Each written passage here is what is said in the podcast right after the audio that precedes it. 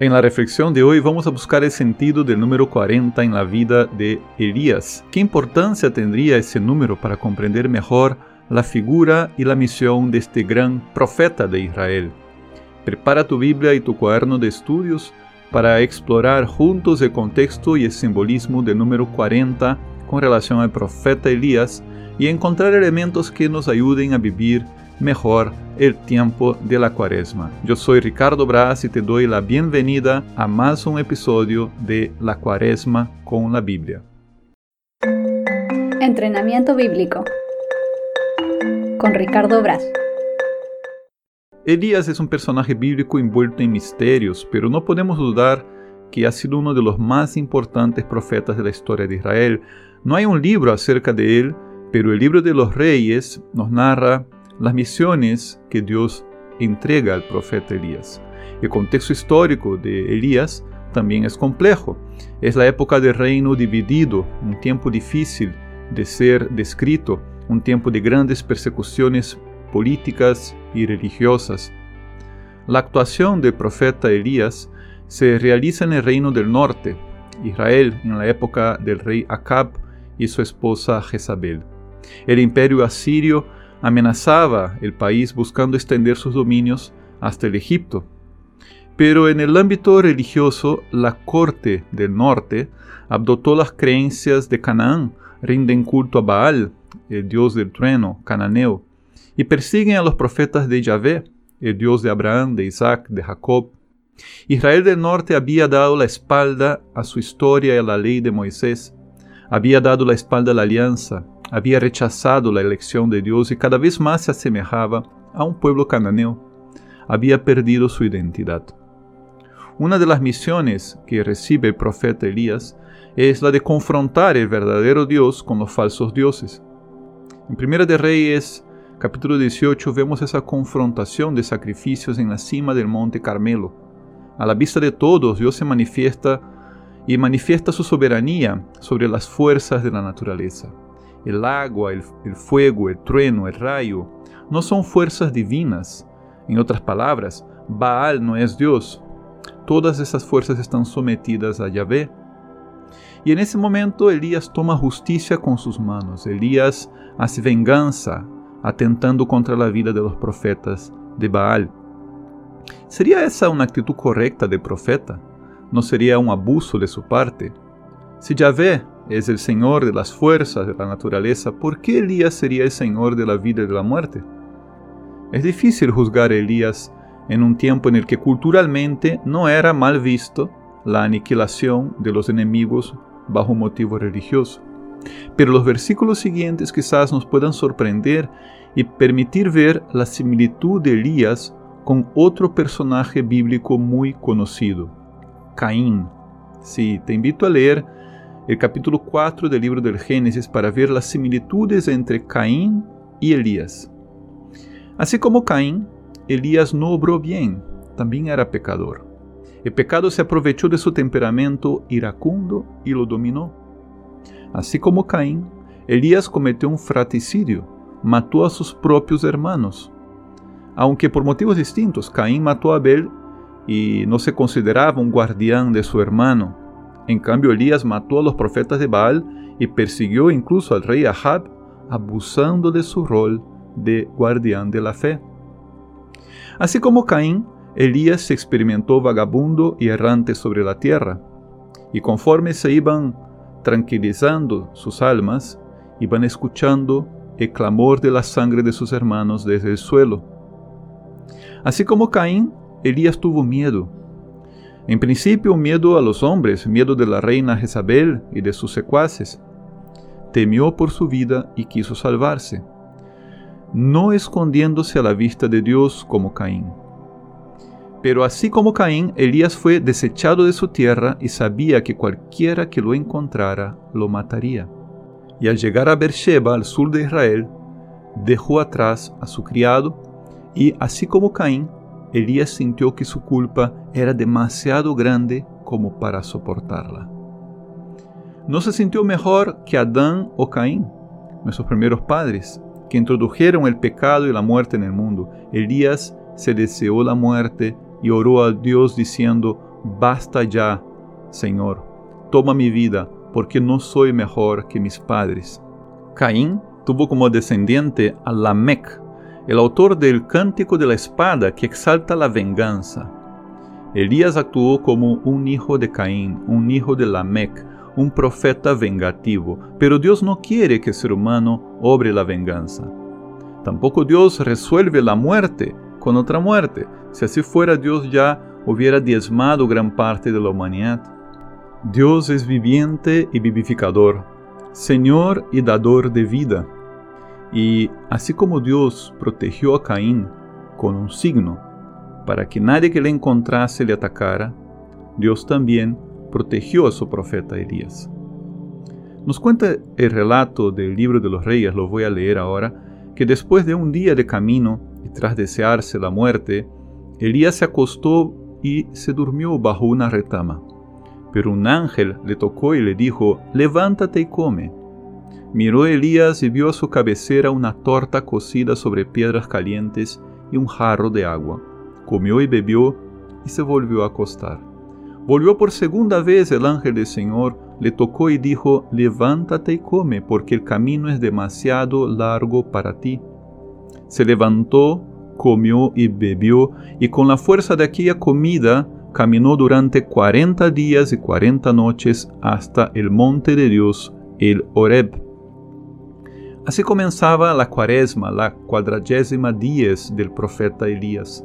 Comenzaba con la venida de un ángel de Dios trayéndole provisiones. Dice el relato ¿no? que Elías comió y bebió y se volvió a acostar, es decir, comió una torta cocida, bebió un poco del jarro de agua, pero en un principio no fue un alimento material el que lo hizo caminar, porque el ángel tuvo que volver a tocarle y decirle, levántate y come, pero ahora el ángel le dijo algo más, dijo, el camino es demasiado largo para ti. Otra traducción muy válida es, el camino es superior a tus fuerzas. Enseguida el texto bíblico afirma que Elías vuelve a levantarse, comer y beber, y que con la fuerza de aquel alimento caminó. ¿Qué diferencia hubo entre la primera ración de comida y la segunda? ¿Acaso no era la misma comida? ¿Por qué no le hizo caminar en un primer momento? Solo nos queda una respuesta. La segunda comida no era el alimento material, era la palabra que sale de la boca de Dios por medio de su ángel, de su mensajero. El camino es superior a tus fuerzas, es demasiado largo para ti. Dicho de otra forma, tienes un camino por delante y te voy a alimentar. Camina, yo estaré contigo y no te quitaré la vida. Aquellos 40 días y 40 noches como las lluvias de diluvio, fueron días de una profunda transformación interior para el profeta Elías. ¿Hacia dónde caminaría? Elías toma el camino hacia el monte de Dios, el Oreb, es decir, Elías emprende un éxodo al revés. Sale de la tierra prometida y camina hacia el desierto, hacia el Sinaí, donde siglos antes el Señor se había manifestado a Moisés. Elías sube al monte pero no lo hace como Moisés, que en su tiempo subió en compañía de los 70 presbíteros representantes del pueblo. Elías sube solo, porque Israel ya no tiene sacerdotes fieles. Elías entra en una cueva, no como Moisés, que entró en la nube llena de luz de la gloria de Dios. Elías entra en la cueva oscura y vive la noche oscura de su alma. Ya no encuentra a Dios en su gloria al día siguiente, en medio de su soledad, Elías escucha la pregunta más importante para aquel momento de su vida. ¿Qué haces aquí, Elías? Dios le pregunta sobre el sentido de aquella peregrinación, de aquellos 40 días y 40 noches, de aquel regreso al punto de partida.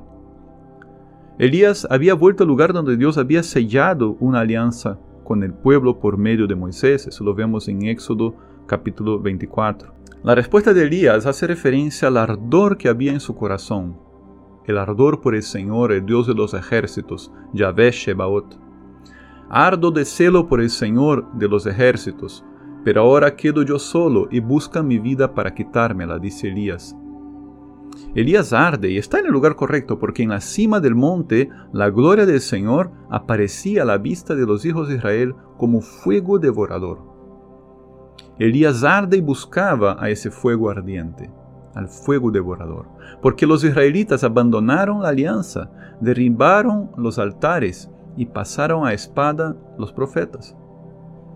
Pero Dios, fuego devorador, quiere mostrar a Elías un aspecto diferente de su divinidad. Él dice a Elías que salga de la cueva. Allí se pondría delante del Señor, delante de Yahvé, delante del yo soy. Nos cuenta el relato que Yahvé pasaba.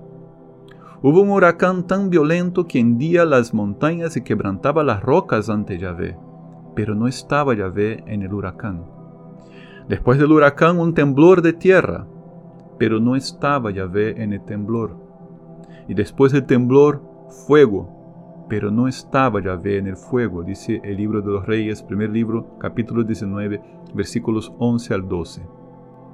Dios no estaba en el huracán, ni en el terremoto, ni en el fuego. Dios no es Baal, Dios no es Ashera, Dios es Yahvé. Por si quedara alguna duda todavía en el corazón de Elías o de cualquier israelita, el mismo nombre de Elías atestigua esa convicción. ¿Y cómo se manifiesta Yahvé? El texto nos dice que vino después del fuego un susurro de una brisa suave. Versículo 12. La brisa suave nos hace pensar en aquella presencia de Dios en el jardín del Edén, allá en Génesis 3, versículo 8. Al escuchar los pasos del Señor en el jardín a la hora de la brisa, Adán y Eva se ocultaron a la vista del Señor porque habían pecado. Y de un modo similar, cuando Elías escuchó la brisa, cubrió su rostro con su manto, salió y se puso a la entrada de la cueva. Así como sus primeros padres, Elías también se sabe pecador. Ahora experimentaba la fuerte presencia del Señor y al mismo tiempo su indignidad. Elías también sabe que Dios no puede ser visto. En aquel mismo monte, Dios manifestó su gloria a Moisés, pero fue necesario que Moisés se escondiera en una hendidura de la roca. Éxodo 33, 22. Cuando Adán se ocultó, el Señor le llamó diciendo, ¿Dónde estás? Adán responde diciendo, Tuve miedo porque estaba desnudo. Génesis 3, de 9 a 10. El temor de Adán no era santo, su temor estaba centrado en sí mismo, en su estado de pecador. En cambio, Dios sabe que Elías está en el Oreb buscando su presencia. Dios sabe que Elías lo busca con humildad y santo temor. Dios sabe que Elías no se preocupa solo por su vida, sino sobre todo el pueblo que traicionó la alianza. Dios vuelve a preguntar a Elías sobre el motivo de su presencia en el monte. ¿Qué haces aquí, Elías? Es la misma pregunta hecha a Elías antes de invitarlo a salir de la cueva. Los críticos literarios al leer repeticiones en relatos de este género formulan teorías acerca de la posibilidad de dos relatos distintos entremezclados en uno solo, etc. Más allá de las teorías literarias, aquí tenemos dentro del mismo texto un nuevo contexto teológico. Y hemos ido desmenuzando poco a poco ese contexto teológico. Veamos, en este momento del relato, Elías ya no está en la cueva oscura. La noche oscura de su alma ha pasado. Elías experimenta ahora la brisa suave de la presencia de Dios. Elías ya no tiene dudas de fe. Elías sabe, como Moisés, que Dios llena de gracia y misericordia a quien Él quiere. Elías da la misma respuesta a Dios, pero ahora ciertamente habla con un tono más sereno Ahora su ardor está nutrido de paz interior y temor del Señor. Ahora su celo está nutrido de confianza en lo que Dios le pueda decir. ¿Y cuál es la orientación que Dios le da? ¿Qué conforto espiritual recibe tras 40 días y 40 noches de soledad y de noche oscura? ¿Qué signo le da Dios? Dios orienta a Elías a que vaya hasta Damasco, en Aram, que es la actual Siria para ungir a Hazael como un nuevo rey. Dios orienta a Elías a que vaya donde Jehú para ungirlo como nuevo rey de Israel. Dios orienta a Elías a que busque a Eliseo, un pastor ganadero, para que fuera su sucesor en las siguientes misiones proféticas. En otras palabras, Dios conforta a Elías diciendo, falta poco para que completes tu misión en este mundo. Puedes contar con estas tres personas que te indiqué.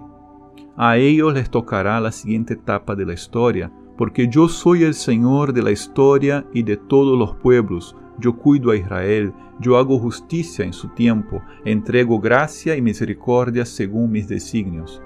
Y así fue. Y en adelante Elías ya no tendría más misiones. Sus apariciones fueron esporádicas hasta el fin de su vida, narrado de una forma misteriosa como un arrebato al cielo en un torbellino de fuego. Eso lo vemos en la segunda de Reyes capítulo 2 versículo 11. ¿Qué nos tiene a decir la palabra de Dios con la cuaresma de Elías? Entre tantas ideas me quedo con una. Es que hay momentos en la vida en que vivimos noches oscuras de la fe pero Dios nos da su alimento. Hoy Él nos da su palabra y la Eucaristía. Y nos dice, levántate, come y bebe, porque el camino es superior a tus fuerzas. El camino de la cuaresma es como el camino de la fe a lo largo de toda la vida.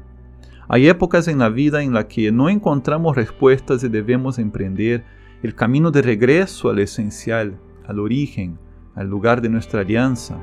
En ese retiro del Oreb, del monte de Dios, el Señor nos cuestionará y nos hará experimentar su brisa suave, su presencia. El Señor nos dará la paz y el conforto espiritual. El Señor guiará nuestro discernimiento para entender lo que no entendemos, para ver lo que no vemos. Esta ha sido una reflexión bíblica breve y sencilla. Si quieres profundizar más sobre el tema, será necesario que estudies y que ores con la Biblia. Antes que te vayas, te pido que valores ahora mismo esta reflexión y la comparta en tus redes sociales, deja tu comentario, suscríbete para que sigas recibiendo más formación y meditaciones sobre la Biblia.